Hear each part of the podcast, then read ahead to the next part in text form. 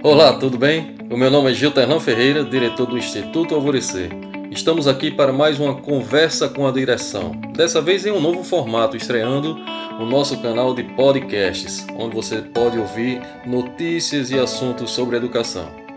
Hoje nós vamos falar sobre avaliações. Como avaliar para promover uma aprendizagem significativa?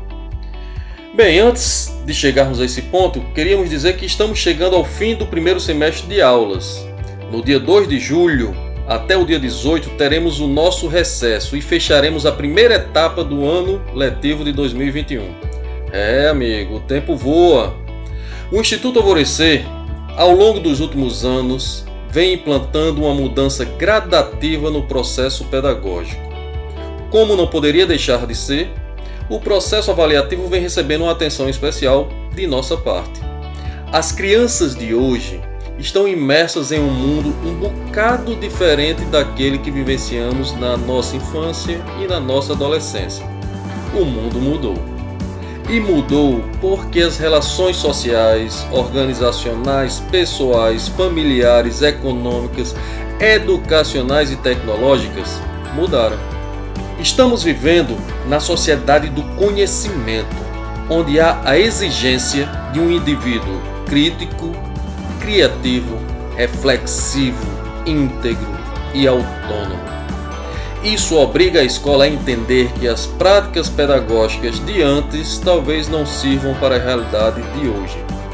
Parafraseando o grande cantor e compositor cearense Belchior, temos que entender que em algumas situações o passado é uma roupa que não nos serve mais. O que pensamos quando ouvimos a palavra avaliação? Geralmente a ideia de avaliação está associada a um julgamento sobre algo, com o objetivo de ordenar o que ou quem é melhor de acordo com uma determinada escala de julgamento. No ambiente escolar, a avaliação e a prova muitas vezes são utilizadas para classificar e rotular os alunos. E essa atitude nem sempre é a mais adequada para promover a aprendizagem dos nossos estudantes. As avaliações mais tradicionais nem sempre mostram com exatidão o desenvolvimento dos estudantes, uma vez que, ainda que o aluno saiba muito sobre determinado conteúdo, pode, por exemplo, ficar nervoso na hora de realizar uma prova e não conseguir responder as questões com exatidão. Por outro lado, identificar de maneira diagnóstica e processual as maiores demandas de ensino a partir dos nossos instrumentos avaliativos ressignifica o que julgamos sobre esses alunos. Esse certamente é um caminho promissor para otimizar nossas ações pedagógicas e contribuir de maneira mais efetiva para a aprendizagem em nossa escola de uma forma geral. A avaliação que norteia o processo e promove verdadeiramente a aprendizagem deve ser contínua, processual e integral, e não apenas em momentos pontuais como as velhas provas e testes. A ilusão de que somente esses instrumentos formais avaliam realmente o aluno é totalmente errônea e ultrapassada.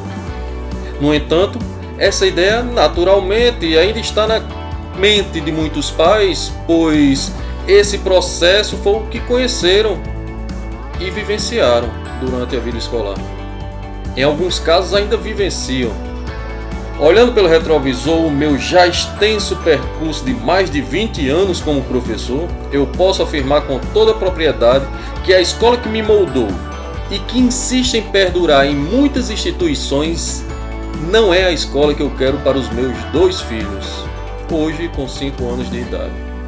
O Instituto Alvorecer visa uma educação disruptiva que apresente soluções eficientes e simples para a melhoria do aprendizado. A palavra disrupção significa interrupção do curso natural de algum processo.